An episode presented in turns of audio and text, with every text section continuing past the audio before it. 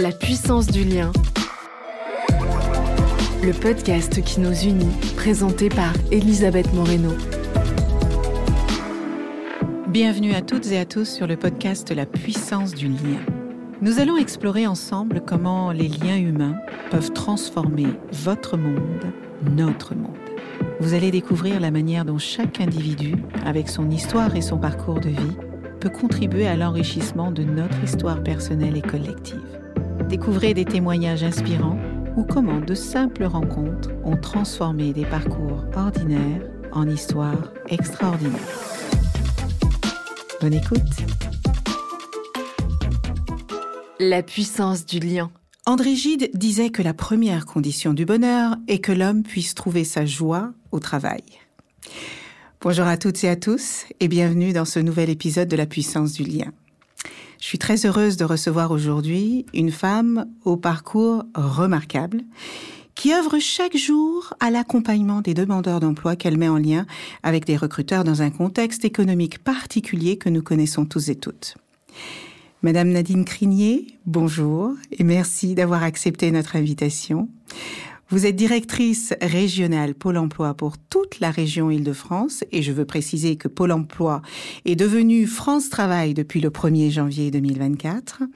Et pour donner quelques chiffres et mettre en perspective euh, l'ampleur de vos responsabilités, je voudrais dire que vous avez sous votre responsabilité 9000 collaborateurs et collaboratrices. Vous avez la responsabilité de presque un million de demandeurs d'emploi par an que euh, les entreprises euh, vous proposent 450 000 offres par an, que vous menez plus de 2 millions d'entretiens avec les demandeurs et demandeuses d'emploi, et que au sein de votre organisation, c'est 7,8 milliards d'indemnités versées.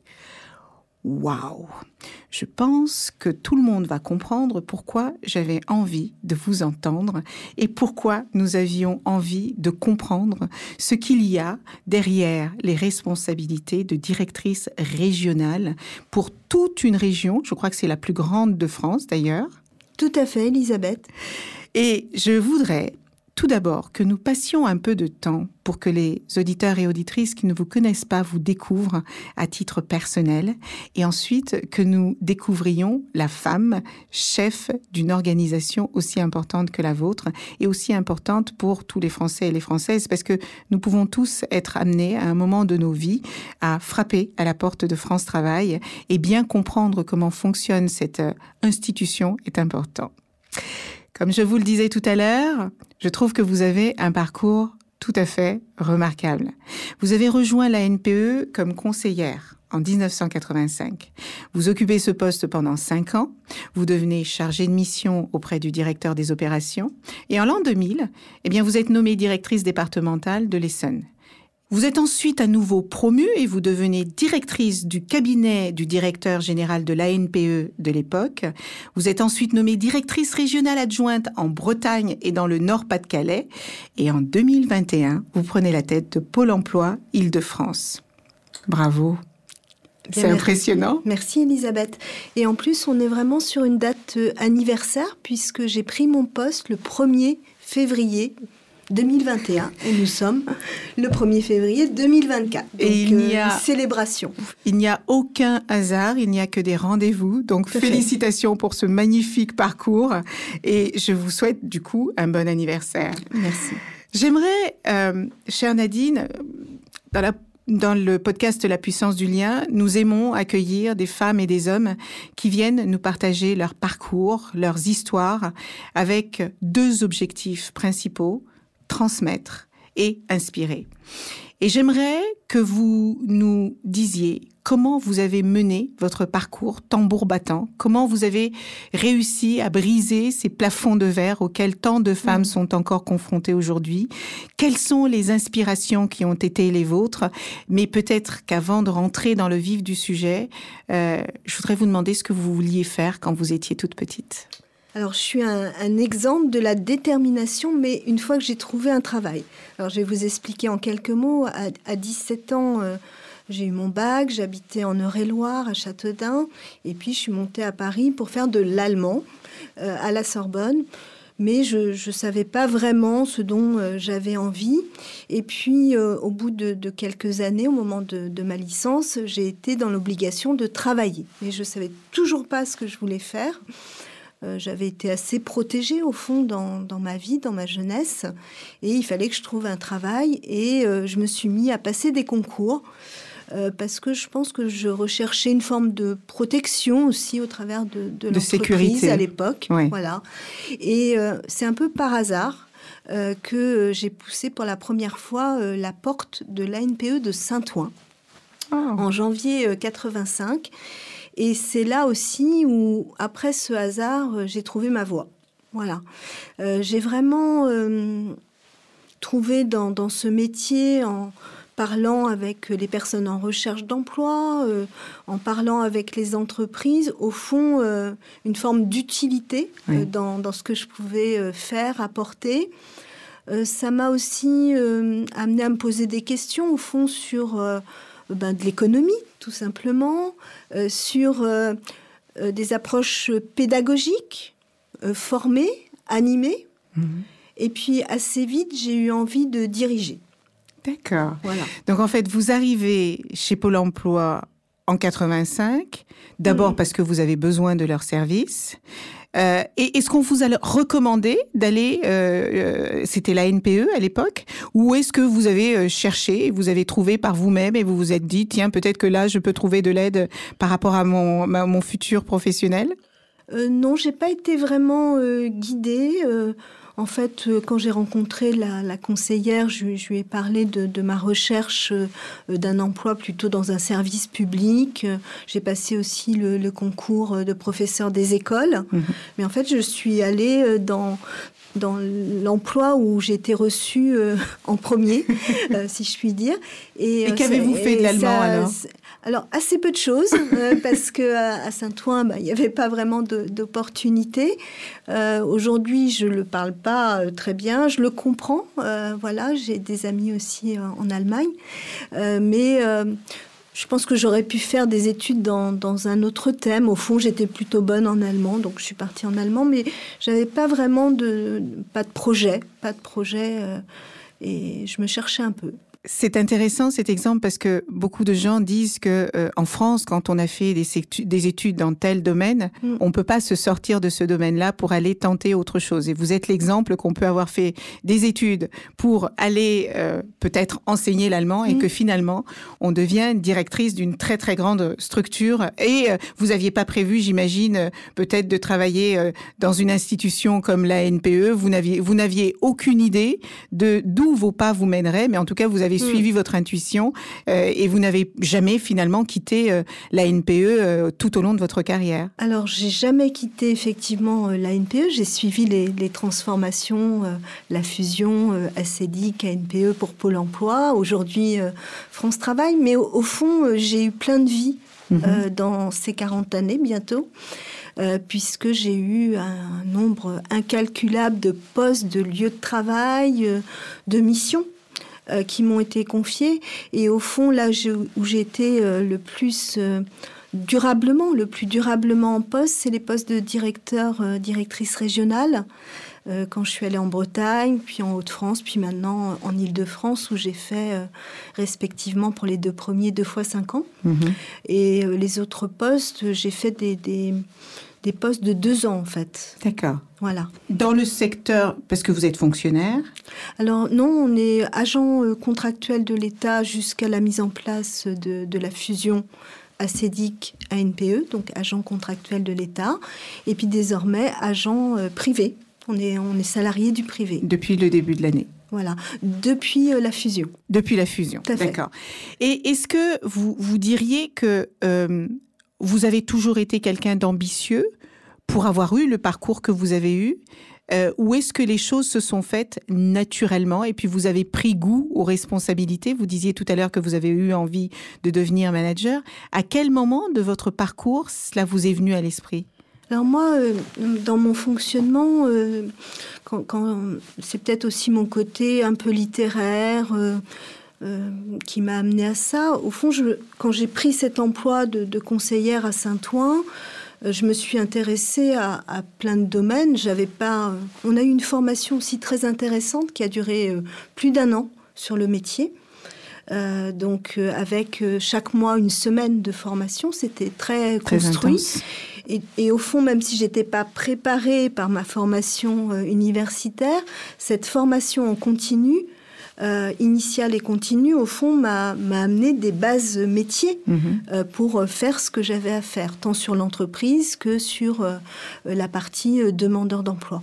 Donc ça, ça a été au fond des éléments très professionnels d'acquérir des connaissances, des compétences dans la relation de service, mhm. comment gérer des situations difficiles, comment amener des personnes sans projet à un projet, donc comment amener une entreprise prise euh, par rapport à l'idée qu'elle a de son recrutement, euh, lui faire comprendre quel est le marché du travail et quelles sont du coup les conditions qu'elle doit euh, poser et peut-être revoir pour réussir à, recruter.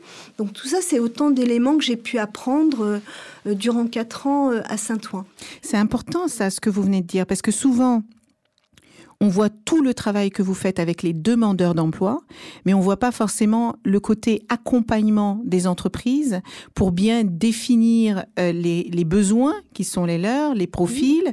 Et, vous, vous, quel est le pourcentage de temps qu'un conseiller euh, euh, chez France Travail passe avec les entreprises versus les demandeurs d'emploi? Alors à France Travail, désormais, on a des conseillers spécialisés. D'accord. Donc au fond, ils consacrent l'intégralité de leur temps euh, soit à l'entreprise, soit à la demande d'emploi. Mais c'est le fait de travailler ces deux compétences spécialisées qui amène à la finalité du recrutement.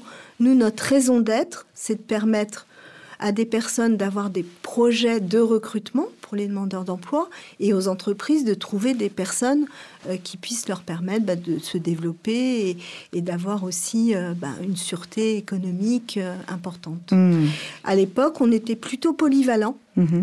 Et du coup, moi, ça m'a intéressé aussi parce que j'aimais, euh, au fond, euh, être sur tous les, tous les champs. Mhm. Et puis, euh, j'ai eu envie de, de, faire de l'animation aussi. Donc, il y a eu une crise aussi économique et il y a eu beaucoup de gens qui se sont inscrits au chômage et euh, il a fallu animer euh, au lieu de recevoir individuellement on a dû faire face en, faisant des temps plus collectifs donc euh, acquérir des compétences d'animation. Et puis au bout de deux ans j'ai vu passer une offre interne qui proposait au fond de, pouvoir être animateur de formation pour les salariés de la NPE et je me suis dit pourquoi pas moi? Voilà alors je vous, je vous arrête là parce que je veux vraiment qu'on revienne sur cette question de est-ce que vous aviez de l'ambition ou vous avez suivi votre intuition? Parce qu'on dit souvent, j'entends parfois, peut-être pas souvent, mais j'entends parfois que les femmes ne sont pas ambitieuses et qu'elles n'osent pas suffisamment. Quel est votre regard là-dessus? Alors moi, je trouve que l'ambition, c'est une belle qualité. Mm-hmm.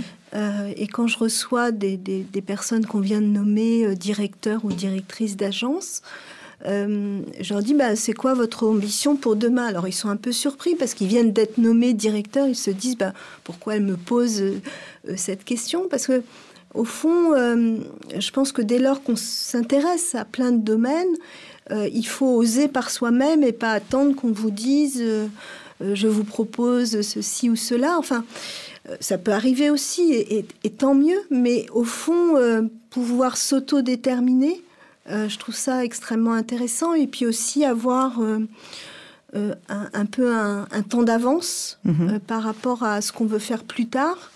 Moi, j'ai la chance d'être dans une entreprise qui a beaucoup évolué, qui m'a offert l'opportunité de prendre des postes différents.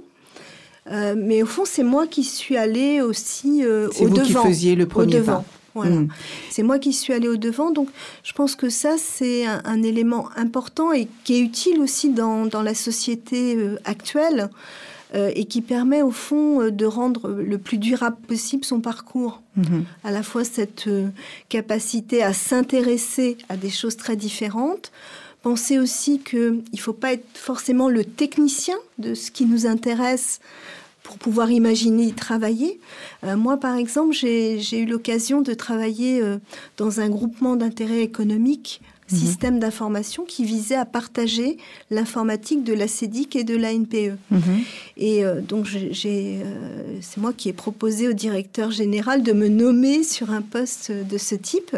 Vous diriez que vous avez été euh, audacieuse de faire ça? bah, C'était à la fois de, de, l'audace et puis aussi, au fond, quand je l'ai convaincu de me mettre sur ce poste de secrétaire général, alors que je n'avais pas de compétences techniques informatiques, j'ai réussi à, à lui donner un élément d'intérêt euh, par rapport à là où en était euh, à l'époque l'établissement ANPE qui avait besoin euh, d'une informatique partagée avec la CEDIC, robuste. Donc on était vraiment à un tournant. Et, du coup, voilà, j'ai un peu décentré les choses de mon propre parcours pour susciter un, un intérêt et un enjeu commun. Et puis, je me suis un peu mis en déséquilibre. Vous avez pris des risques pour, pour intégrer ce poste, mais ça vaut aussi dans d'autres postes. Alors, parfois, j'ai eu des réussites euh, euh, plus ou moins rapides, euh, mais au fond, à chaque fois, je me je ne remettais pas en cause ma capacité à réussir. Je me disais, ben, je m'étais loupé sur une étape, que, que peut-être il en fallait plusieurs autres avant d'y arriver. Donc, au fond, c'est on se détermine aussi hmm. par soi-même. Hmm. Hein. Est-ce que, est que vous pensez qu'il faut justement, comme l'exemple que vous venez de citer, être capable de faire un pas de côté, être capable de sortir de sa zone de confort? Est-ce que c'est la meilleure manière finalement de progresser?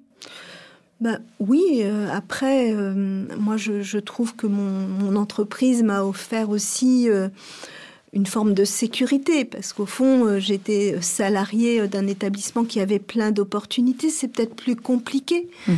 euh, pour des femmes qui sont dans un secteur privé pur ou qui vont changer d'employeur. Donc, moi, je mesure aussi la chance que j'ai eue, au fond, de pouvoir faire ce parcours de déséquilibre euh, mais où j'avais quand même un filet de secours. Hmm. Donc je mesure aussi, au fond, euh, comment euh, pour des femmes aujourd'hui, dans, dans un marché du travail complexe, qui, par les technologies hein, qui sont posées, amène à revoir régulièrement son parcours. C'est aussi vrai pour moi. Mais au fond, moi, j'ai été peut-être un peu plus protégée et du coup aussi accompagnée hmm. pour faire cela. Donc j'ai osé le faire, j'ai su proposer aussi des choses, mais j'avais quand même un filet de secours. Donc quand je, vois aussi des femmes euh, ou des hommes, euh, j'ai pu accompagner euh, des, seniors, par exemple, dans le cadre d'un programme de la PEC. et au fond, je mesure aussi la, chance que j'ai eue dans, dans ce que j'ai pu faire comme parcours parce que parce que bah, il faut assurer le quotidien, mmh. parce que on a une famille. et, et, tout ça, moi, j'ai pu le faire avec un élément de sécurité financière Hmm. Au fond, si je me loupais, au pire, je revenais euh, là où j'étais. Oui, c'est sûr. Et, c'est quand même euh, très important. Mais c'est important, euh, je trouve, que chacun ait cette conscience euh, de la chance qu'il peut avoir d'opérer de, de, ces bascules. Voilà, ce sont des choix. Euh, et, il n'y a pas de meilleur ou de pire choix. Il n'y a mm. que les choix que nous faisons et d'en accepter les conséquences pour le meilleur et pour le pire. Parce que je ne pense pas qu'il y ait euh, que, l'herbe soit plus verte ailleurs quand on compare le privé et le public. Il y a mm. du bon et du moins bon sur les deux mm. aspects. L'essentiel, c'est de trouver son épanouissement. Vous, vous avez eu une belle progression de carrière tout au long de votre vie. Est-ce que vous avez eu à mettre euh, votre vie personnelle de côté pour pouvoir réussir professionnellement? Alors oui, ça c'est vraiment un, élément très important. Bah, d'une part, euh, moi, mon, mari euh, m'a toujours accompagnée dans mes choix. C'est important. et j'ai trois enfants. et c'est vrai que je les ai eus à des moments où j'estimais que je pouvais avoir euh, un enfant sans mettre en péril euh, mon parcours. Mhm. Et, au fond, deux fois de suite, j'ai eu un enfant et après j'ai changé de poste. D'accord. Mhm. donc ça, c'est un point, pouvoir avoir un conjoint à l'époque, hein, qui accepte votre mobilité, qui, lui, a des distances pour aller travailler plus longues. Mhm. Euh, c'était aussi un avantage que je n'ai pas euh, toujours trouvé dans les personnes que j'ai pu accompagner. Mhm. compris aujourd'hui à France Travail, quand je discutais avec des directrices d'agences pour leur proposer des postes plus importants ou des mobilités, prendre des, agences plus importantes, eh bien, assez souvent, je, voyais que pour le conjoint, c'était pas forcément un enjeu partagé. Donc moi, j'ai eu cette chance d'avoir un mari qui a accepté aussi, quand j'ai pris des postes en, Bretagne ou, à Lille, au fond, d'être là, lui, présent avec les enfants parce qu'on ne déménageait plus. Hmm. Donc ça, c'est vraiment important. Donc j'étais euh, célibataire géographique euh, pendant, euh, pendant 12 ans. Ça veut dire Au moment où mes, mes enfants étaient jeunes et je rentrais que le week-end. Waouh, ça c'est mm. la période où vous étiez en Bretagne et dans le Pas-de-Calais. C'est ça. Vous partiez en semaine et vous rentriez le week-end et votre mari s'occupait de la famille pendant que vous mm. étiez loin. Mm. Mais fondamentalement, ces schémas-là arrivent souvent dans la société, sauf que c'est d'habitude les femmes qui restent à la maison pour s'occuper des mmh. enfants et euh, ces messieurs qui partent. Euh, et, j'ai souvent rencontré des hommes qui m'ont dit, mais en fait, entre ma femme et moi, il n'y avait aucun sujet. C'est surtout le regard de la société qui peut être étrange, les mmh. remarques qu'on peut entendre dans sa propre mmh. famille ou auprès de ses amis qui nous disent, mais finalement, euh, qui porte la culotte à la maison. Et ces expressions montrent que notre société évolue. Mais vous avez raison de, rappeler que c'était il y a quoi, peut-être une les premières fois, c'était il y a une vingtaine d'années. Et, effectivement, alors c'est vrai que les choses ont, beaucoup évolué hein, dans, dans, les représentations. Après, euh, c'est difficile quand l'école vous appelle et parce que votre enfant est malade, même si vous avez indiqué que c'était monsieur qui hmm. devait être appelé et, qui vous demande de venir et que vous dites ben, je peux pas, je suis à 4 heures de route. Hmm. Euh, là, il y a quand même un petit. Euh, voilà, donc l'important aussi, c'est au fond ce dialogue, de ne pas culpabiliser. Hein. Moi, j'ai j'ai beaucoup travaillé aussi euh, là-dessus. Accepter aussi que des choses euh, vous échappent. Au fond, euh, les premières années où j'ai fait ça, quand j'arrivais le, le week-end, j'avais envie de tout savoir, hein, mhm. forcément, de ce qui avait été le quotidien de mon mari, de mes enfants.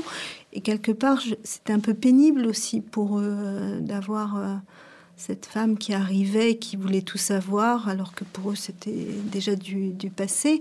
Donc il faut aussi euh, s'adapter et puis rechercher des, une plus-value, au mhm. fond.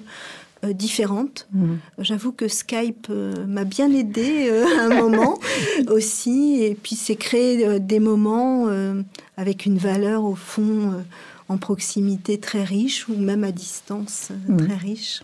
Est-ce que vous avez eu des échecs professionnels qui vous ont particulièrement marqué? Alors, j'ai réussi euh, toutes mes, étapes, hein, puisqu'on on, m'a confié des, responsabilités plus importantes. Euh, après, euh, j'ai eu des, parfois des délais pour réussir. voilà, hein, c'est plutôt ça ce que j'ai ce que j'ai rencontré, notamment quand j'ai appréhendé ce qu'était le dialogue social interne où j'avais pas eu euh, de formation, de préparation.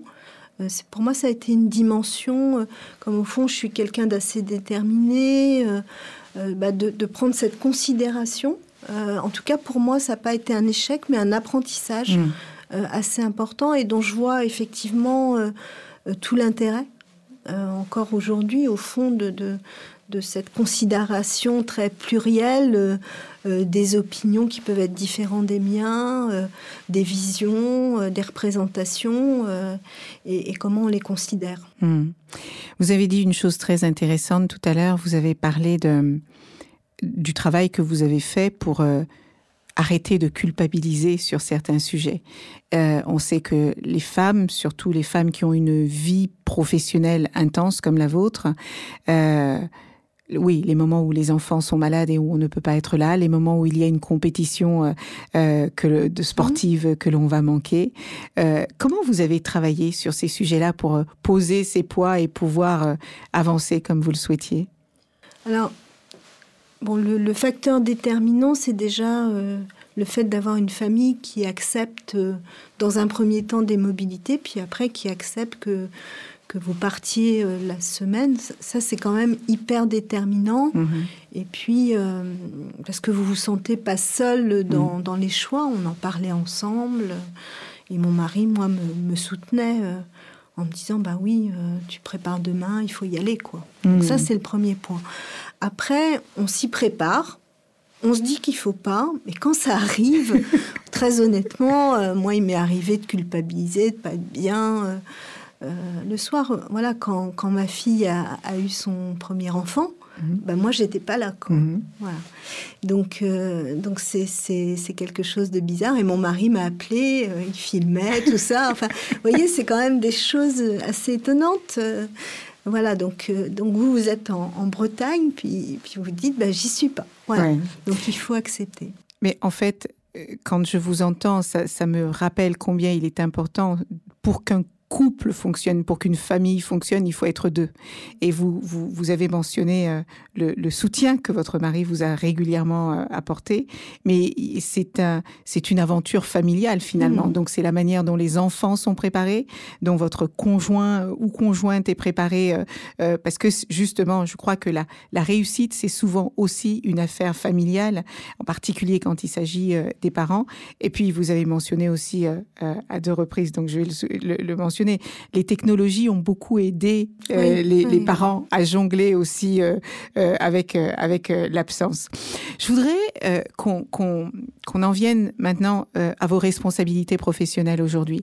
Le monde du travail se transforme à une vitesse fulgurante. Je voudrais savoir déjà si vous voyez une différence importante entre les demandeurs d'emploi femmes et les demandeurs d'emploi hommes.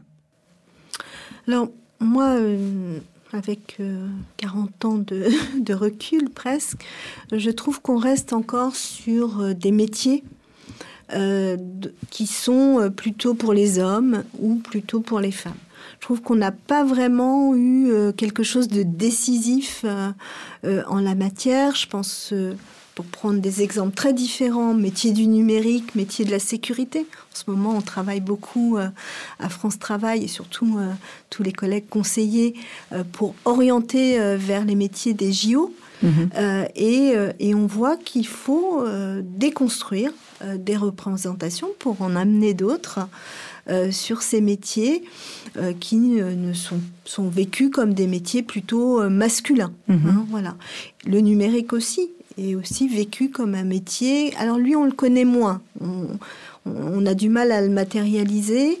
Euh, mais euh, les femmes, dès qu'il y a un terme euh, un peu barbare, elles se disent oh, bah, ça c'est technique, c'est pas pour moi. Hein, donc, euh, donc moi, ça c'est vraiment le, le point où je trouve qu'au fond, on n'a pas tant progressé euh, que ça. Alors ça rejoint l'orientation scolaire. Moi, je trouve que tout ce qui euh, pose au fond euh, euh, les stages en entreprise, le rapprochement école-entreprise, là, qui est à l'œuvre en ce moment, tout ça sont des éléments aussi qui vont contribuer à ouvrir, au fond, le champ des possibles. Et, je trouve dommage que fond les, les femmes ne puissent pas être représentées dans tous ces métiers, puisque elles aussi, elles sont soit clientes ou des usagers de, ces services. Et je pense que la façon de concevoir, euh, de concevoir un service euh, doit aussi prendre en compte euh, un usage féminin. Mhm. Vous pouvez me dire si France Travail fait quelque chose justement sur pour lutter contre ces représentations euh, genrées des métiers? Parce que vous l'avez dit, hein, je n'ai plus les chiffres en tête, mais si on prend les métiers qui sont les plus en tension, je pense à la sécurité Mhm, par exemple. mhm. Pendant les JO, on va avoir besoin de d'énormément de monde dans la sécurité. Euh, on voit de plus en plus de femmes qui s'intéressent à ces à, à ces métiers-là, mais encore très très peu par rapport au potentiel qu'il y a. Est-ce qu'il y a des choses, et le numérique euh, était également un exemple euh, parlant là-dessus, je crois que vous avez participé à un événement avec euh, Diversity Days euh, il y a quelques euh, euh, jours où, où on parle encore des, de- du manque de diversité dans le numérique, que ce soit diversité de genre, mais aussi diversité sociale, alors même que ce sont ces métiers qui vont offrir le plus d'emplois demain. Est-ce que France Travail a un moyen de, de lutter contre ces préjugés, ces stéréotypes? Alors tout à fait, on y lutte. Euh, On lutte contre ces préjugés avec les entreprises et les branches. On Mhm. ne peut pas le faire tout seul. Bien sûr. Donc très concrètement, euh, si on prend euh, le numérique, on a effectivement en Ile-de-France un programme euh, avec euh, Diversiday, Social Builder aussi qui Oui. agit pour les Emmanuel femmes. Larocque, mhm. Voilà. Et cette année, notre but, c'est d'aller dans les quartiers politiques de la ville où on a des femmes. Euh, soit mères de famille ou des femmes euh, jeunes diplômées aussi assez Ou des souvent femmes en reconversion. ou des femmes en reconversion euh, pour leur présenter euh, ces métiers.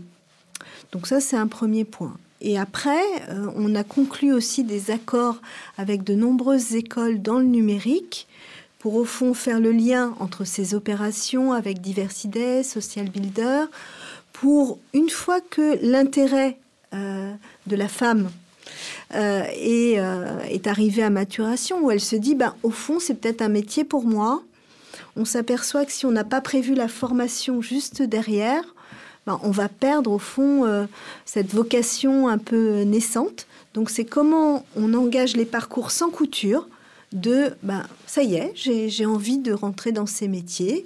Euh, la technique ne me fait pas peur et euh, j'ai envie d'être une professionnelle et comment on fait des parcours sans couture. Vous parliez de, de la sécurité, un peu plus de 22 000 besoins hein, pour euh, euh, l'été euh, en 2024 euh, en Ile-de-France uniquement. 22 000 emplois en ça. création dans les métiers de la sécurité d'ici le mois de juin 2024. C'est ça, un bel enjeu. Un bel enjeu. Sur un secteur qui avait déjà du mal à trouver des candidats, Mhm. euh, où il y a à peine 10% de, de femmes. Donc comment on s'y prend? Euh, Nous avons euh, contacté l'ensemble des demandeurs d'emploi en ayant une action volontariste pour proposer à, à chaque fois à 40 ou 50% de femmes dans, Mhm. nos, dans nos opérations. Donc 140 000 personnes à date qui ont été euh, contactées, 40 à 50% de femmes, pour se voir présenter les métiers de la sécurité. Parce qu'au fond, les personnes qui veulent le faire, il n'y en a pas assez, il n'y a pas assez d'orientation. En Ile-de-France, en, en formation initiale, on, on forme 1500 personnes Mhm. et Mais- 22 000 besoins. Donc, comment on fait naître l'envie Eh bien, c'est en présentant les métiers. Et là où ça marche le plus, c'est quand les entreprises viennent avec un salarié femme. Et alors là, c'est assez fabuleux de voir les yeux euh, euh, des femmes qui se disent, ben, au fond, euh, pour- pourquoi pas moi Mhm. Alors on a des, des choses assez ludiques, hein, des petits quiz pour déconstruire euh, les représentations, mais au fond c'est pour provoquer euh, l'échange hein, Mhm. sur des sujets euh, qui nous ont été par, euh, par ce qu'on peut observer hein, dans les entreprises. Forcément, quand vous avez 10% de femmes, bah, quand vous vous déplacez, vous ne voyez pratiquement que des hommes. Mhm. Mhm. Après, moi aussi, ce, qui, ce que je trouve important, euh, notamment sur la sécurité, il y a, il y a un mot que je n'aime pas. On nous dit oui, il faut des femmes parce qu'il y a de la palpation. Ben non, il faut des femmes parce qu'on a besoin de femmes dans la sécurité. Tout simplement. Voilà. Vous pouvez nous dire quels sont les différents métiers qui existent dans la sécurité? Parce que pour ceux qui n'y sont pas, peut-être qu'ils ne connaissent pas justement les possibilités. Alors, ce qu'il faut euh, noter dans la sécurité, c'est qu'on peut travailler dans différents univers. Bien Mhm. sûr, on, on a tous en tête euh, euh, une grande surface avec un, un agent de sécurité, mais ça peut être dans une entreprise. Mhm. Euh, ça peut être aussi dans des manifestations euh, culturelles, Mhm. euh, sur des scènes importantes avec des artistes. Euh, ça peut être dans des manifestations euh, sportives. Et puis ça peut être aussi dans la télésurveillance. Mhm. Euh, Aujourd'hui, euh, il y a des éléments de, de sécurité, de cybersécurité. Au fond, on voit que c'est des métiers qui J'allais vous être demander proches. si ça va jusqu'à la Tout à sécurité numérique, en fait. Tout à fait. Donc ça concerne aussi la cybersécurité, Tout à fait. la protection des données. Protection des données. On a aussi maintenant l'usage des drones. Mhm. donc qui amènent aussi des compétences dans ces métiers euh, différents. Et au fond, ce sont des métiers où on peut euh, entrer euh, par une petite porte, euh, mais qui proposent aussi des parcours euh, d'évolution. Nous, on a des formations que l'on monte avec la région et qui, après les Jeux olympiques, pourront permettre aussi à des personnes bah, soit de continuer euh, là où elles ont été formées, ou bien de continuer un parcours de développement des compétences euh, pour aller vers d'autres métiers. Si on parle de la cybersécurité, les entreprises ont compris qu'il n'y aurait pas plus d'ingénieurs, euh, sauf à monter beaucoup d'écoles dans les prochaines années. Or, il y a d'énormes besoins en Ile-de-France, un peu plus de 30 000, qui ont été euh, identifiés par la profession. Et donc, on a mis en place un niveau bac pour aller vers le bac plus 2 euh, dans la cybersécurité, donc qui permet au fond à des personnes qui ne sont pas ingénieurs bah, de rentrer dans cette filière. Et puis progressivement, bah, une fois qu'elles ont le titre euh, Bac plus 2, et eh bien de pouvoir avoir euh, un contrat d'apprentissage, de professionnalisation ou un parcours dans l'entreprise euh, pour évoluer vers d'autres niveaux.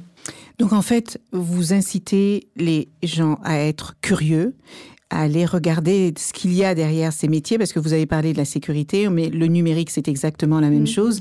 C'est comprendre que derrière ces mots, parfois un peu barbares, il y a des métiers de tout ordre, de tout niveau, de toute, euh, et qu'on peut ne pas avoir un bac plus 8 et pourtant avoir accès aussi bien au métier du numérique qu'au métier de la sécurité.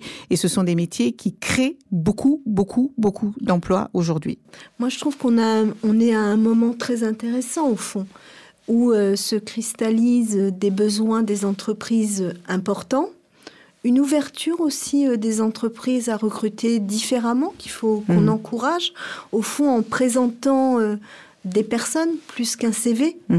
parce que dans le CV, ils ne trouveront pas la compétence mmh. idéale, le parcours d'expérience idéal.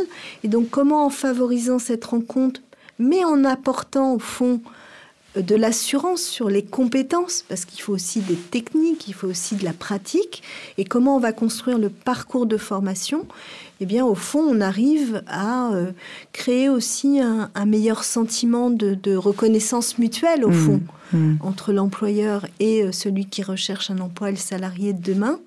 Et ça, c'est quand même euh, super intéressant. C'est super intéressant.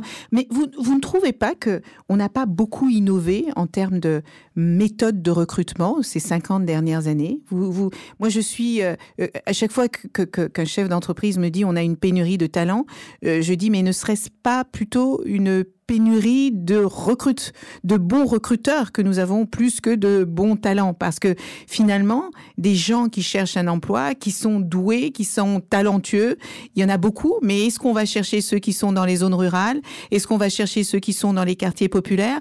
Est-ce que vous avez l'impression que nos méthodes de recrutement sont inclusives? Alors moi, je trouve que depuis euh, deux ans, euh, mhm. les choses ont beaucoup évolué. Euh, moi, quand je suis arrivée en Ile-de-France, j'ai été invitée à une réunion à la Chambre de commerce et le premier thème, c'était entreprise inclusive. Mhm. Mais derrière le discours, il était, j'ai trouvé, très engageant. C'était pas juste un discours pour un discours. Et donc, il y avait vraiment, de la part du président, une interpellation euh, des chefs d'entreprise. Et, du coup, je me suis dit, tiens, il se passe quelque chose. quoi. Mhm. Maintenant, il faut voir dans les réalités euh, euh, concrètes comment ça se met en place. Mais j'avais trouvé déjà que on était sur une forme de un peu de provocation aussi. Mhm. Hein. c'est ça qui était intéressant. Et après, moi, je me dis, bah, c'est à nous. France Travail, les conseiller, hein, parce que chacun a son rôle à jouer dans, dans cette transformation. Euh, aux branches, aux partenaires, au fond, de, créer ces conditions de rencontrer des talents, comme vous mhm. le dites, euh, qui ne sont euh, peut-être pas ceux auxquels on pense, et puis de permettre d'assurer le parcours une fois que la rencontre s'est opérée.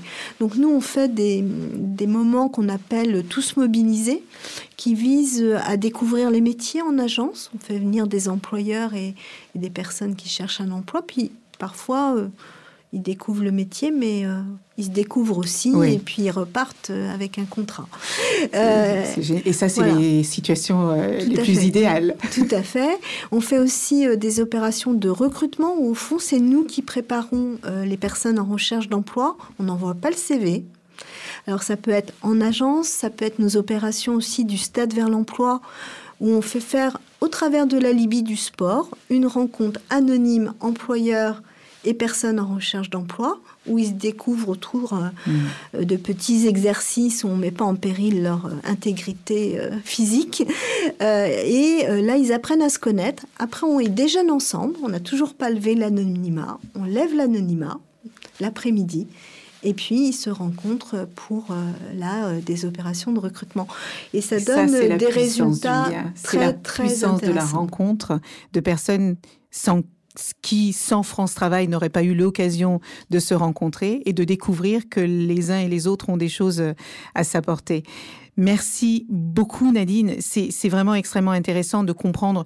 Euh, France Travail a une place essentielle aujourd'hui dans nos sociétés. Euh, le monde du travail est en train d'évoluer de manière euh, exponentielle et, ces transformations, je pense notamment aux personnes dites seniors entre 45 et 50 ans en fonction. Les femmes, en général, on les considère comme seniors à partir de 45 ans.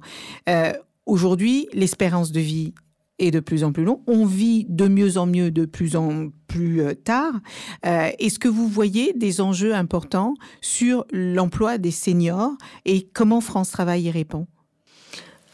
La réponse, euh, elle est multiple. Hein. Euh, moi, je pense qu'il faut qu'on soit centré sur la compétence. Mm.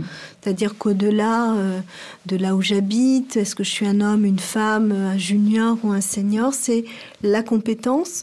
Et il y a un chemin, il me semble aussi, pour les seniors à parcourir eux-mêmes mm-hmm. dans l'approche, au fond, de leur recherche d'emploi. je trouve qu'ils sont souvent isolés Euh, au fond, un, jeune, on, a des politiques euh, pour les jeunes depuis de très nombreuses années. Il y a des lieux, euh, des lieux qui d'ailleurs sont dans des formes d'accueil aussi qui correspondent bien à, ce public. Mais au fond, le, senior, il va être plutôt isolé chez lui. parfois avec des ruptures aussi familiales importantes par rapport à un train de vie, par rapport à l'image euh, externe et l'image qu'il a de, lui-même, et au fond euh, de, de, pouvoir euh, l'accompagner pour qu'il s'ouvre aussi à d'autres environnements. Parfois, il a eu une longue expérience dans une même entreprise. Donc, comment il peut découvrir aussi à quoi il peut être utile et avoir du talent euh, pour euh, travailler dans un autre environnement. Je trouve que ça, c'est vraiment euh, notre rôle. Et nous, on a des, possibilités au-delà du conseil hein, qui est utile en proximité, nécessaire. Moi, je trouve que des sessions aussi plus collectives où au fond, ils vont pouvoir partager entre eux ou avec des plus ou moins jeunes mhm. des, des, éléments qui sont souvent communs, mais qu'ils n'imaginent pas. Le fait aussi de pouvoir faire des immersions en entreprise, ça, c'est quelque chose qu'on développe euh, depuis maintenant 18 euh, mois, mais qu'on veut vraiment intensifier. Et eh bien, au fond, euh, permet à la fois à l'employeur, mais aussi au senior qui est en recherche d'emploi, bah, de s'ouvrir à, de nouvelles possibilités. Mmh. Ce qu'on veut aussi faire encore en plus grand nombre, c'est la formation pour les seniors. On avait parfois des difficultés, hein, on a parfois des difficultés à euh, proposer une formation à un senior, bah, soit parfois il, estime qu'il a les compétences et il voit pas euh, ce que ça pourrait euh, lui offrir. parfois il est aussi dans cette idée qu'au fond il a été un peu mis à part par mmh. l'entreprise. donc c'est comment on les amène aussi à développer leurs compétences au travers des formations. Et puis la formation, c'est un bon moyen aussi de rencontrer les employeurs, d'organiser un job dating de fin de formation. Donc vous voyez, c'est ces choses de rencontre. combinaison euh, d'actions multiples. La compétence, la rencontre, et euh, aussi de permettre à chacun bah, de, de, renouer avec euh, sa confiance, la confiance en lui-même, pour envisager des, des, nouvelles étapes et pas rester euh, dans un sentiment, au fond, d'échec qui peut habiter, euh, je pense, plus souvent euh, les seniors, mhm. d'isolement. Vous êtes dans un métier où le lien est essentiel, fondamental, parce que vos conseillers sont là pour accompagner des personnes qui souvent sont en situation de vulnérabilité, parce qu'aujourd'hui, ne pas avoir un emploi, c'est parfois être confronté à des situations de vulnérabilité. Est-ce que vous pourriez nous parler d'une rencontre qui a été déterminante pour vous? Alors moi, j'en ai plusieurs. Alors il va falloir que je sélectionne. Mais euh, au début de, ma carrière, en, 85, quand j'étais euh, conseillère à Saint-Ouen, un jour, euh, il y a eu un, appel à candidature pour aller dans un prise unique à l'époque. et l'idée, c'était que la NPE, à l'époque, se déplace dans ce lieu commercial pour aller à la rencontre des personnes. Donc euh, je me suis portée volontaire, je savais pas trop de, quoi il s'agissait. Donc j'avais une espèce de petite table de camping et une chaise, euh, voilà, avec un, un petit euh, écriteau pour préciser quelle était la structure que je représentais. Et j'ai rencontré plein de femmes et de jeunes femmes. Et ce qui m'avait marqué, alors elles étaient parfois accompagnées de leur papa. elles avaient quel âge en moyenne? je dirais 16, euh, 16 à 20 ans. Euh, mhm. Certaines étaient euh, majeures. Et, donc, elle ne venait me voir que si le père venait avec elle. Elle ne mhm. venait pas d'elle-même à l'époque, mais je suis pas sûre que tout ait changé.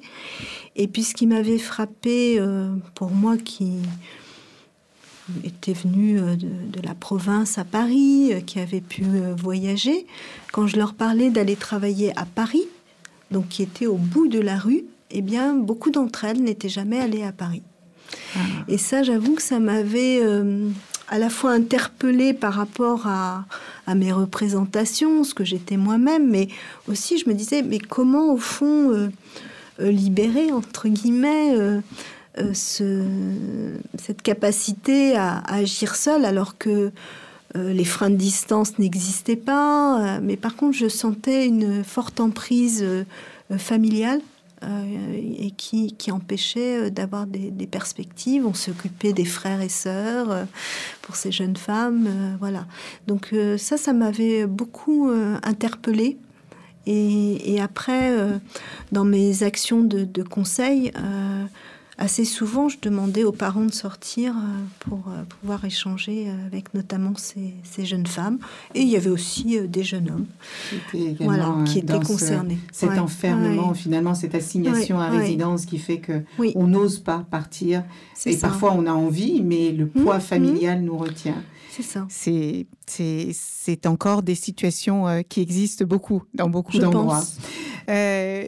Nadine, nous arrivons à la fin euh, de cet échange. Euh, est-ce que vous pourriez euh, envoyer un message aux personnes qui nous écoutent aujourd'hui et qui sont peut-être dans cette recherche d'emploi, qui doutent, qui ne savent pas comment trouver leur voie, qui ne savent pas quel chemin prendre? Quels conseils vous leur donneriez? Alors, le, premier, bah, c'est déjà de s'intéresser à, beaucoup de choses, euh, mais s'intéresser à différentes choses, c'est, pas. Euh, ça peut être lire, ça peut être euh, au travers d'un documentaire, ça peut être en parlant avec des personnes, en parlant avec son conseiller. Ça, je pense que c'est aussi un élément très important. et puis, donc, s'intéresser. Ensuite, euh, d'oser prendre une voie euh, en imaginant que c'est pas pour la vie. Euh, parce que parfois, je, ressens vraiment cette idée de crainte d'oser prendre une voie et, que ça fonctionne pas. bon, déjà, c'est pas sûr. Mm-hmm. Voilà. Et, et, au fond, dans notre société actuelle, le rebond est possible on a la chance quand même euh, d'avoir des dispositifs d'accompagnement importants, de développement des compétences importants. Donc on peut aussi avoir le droit euh, à l'erreur. Donc euh, c'est oser, il y a des filets de secours et au fond, le meilleur est plutôt devant, devant eux. Voilà. C'est un beau message de hmm. fin. Et vous sauriez leur recommander un livre qui vous, vous a marqué? Alors, moi, j'aime beaucoup un livre qui est d'Isabelle Carré, hein, qui est une actrice. Ça s'appelle Le jeu des si. Voilà. Le jeu des, si. Voilà. Et euh, au fond, c'est un livre où on a une jeune femme qui arrive à l'aéroport. Son, son futur mari euh, devait l'y attendre et il n'est pas là. Et elle voit un chauffeur de taxi avec un panneau qui attend avec le nom. Euh, d'une femme, c'est Emma euh, Auster, c'est pas anodin, et elle décide que c'est elle. Ah oui, c'est assez euh, désopilant. Hein. Donc on oscille en permanence entre de la réalité et de l'imaginaire. Et c'est vraiment euh, un très beau film, puis un très beau livre, qui pourrait être un film d'ailleurs. Et au fond, c'est peut-être aussi quelque chose dans la recherche d'emploi mhm. qu'on peut transposer hein, euh, quand on dit euh, s'autoriser à s'intéresser, euh, se projeter. Voilà. sortir des carcans, sortir des boîtes et aller à l'aventure pour trouver peut-être quelque chose qu'on n'espérait pas. Nadine Crinier, je veux vous remercier beaucoup au nom de toute l'équipe de la puissance du lien pour ce partage et que France Travail continue vrai pour que le plus grand nombre de personnes trouvent ce qui leur correspond. J'aime beaucoup cette citation de Voltaire que je vais essayer de, de, de, de redonner. Je crois qu'il disait que le travail et ce qui nous empêche euh, quelque part de nous ennuyer, qui nous empêche de tomber dans le vice et l'ennui. Mm. Euh, et, je trouve que c'est vrai que c'est intéressant. On oublie parfois que c'est par là qu'on s'épanouit, qu'on crée, qu'on innove et qu'on se réinvente. Merci pour ce que vous faites. Merci Elisabeth.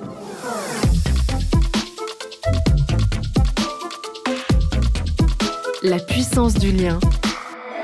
Merci d'avoir écouté notre podcast sur la puissance du lien. Nous espérons que les échanges et les perspectives partagées vous ont inspiré et motivé à agir ou à consolider les liens au sein de votre propre communauté. Nous avons la conviction que chaque personne, indépendamment de son origine, de son âge, de son genre ou de son lieu de vie, peut contribuer à la construction d'une société plus juste, plus résiliente et plus désirable. Restez engagés et actifs pour créer la différence et à très bientôt pour davantage de discussions que nous espérons stimulantes et enrichissantes.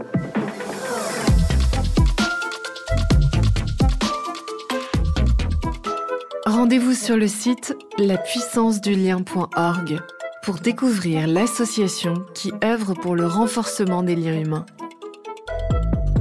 Et si vous aimez, soutenez, commentez et partagez.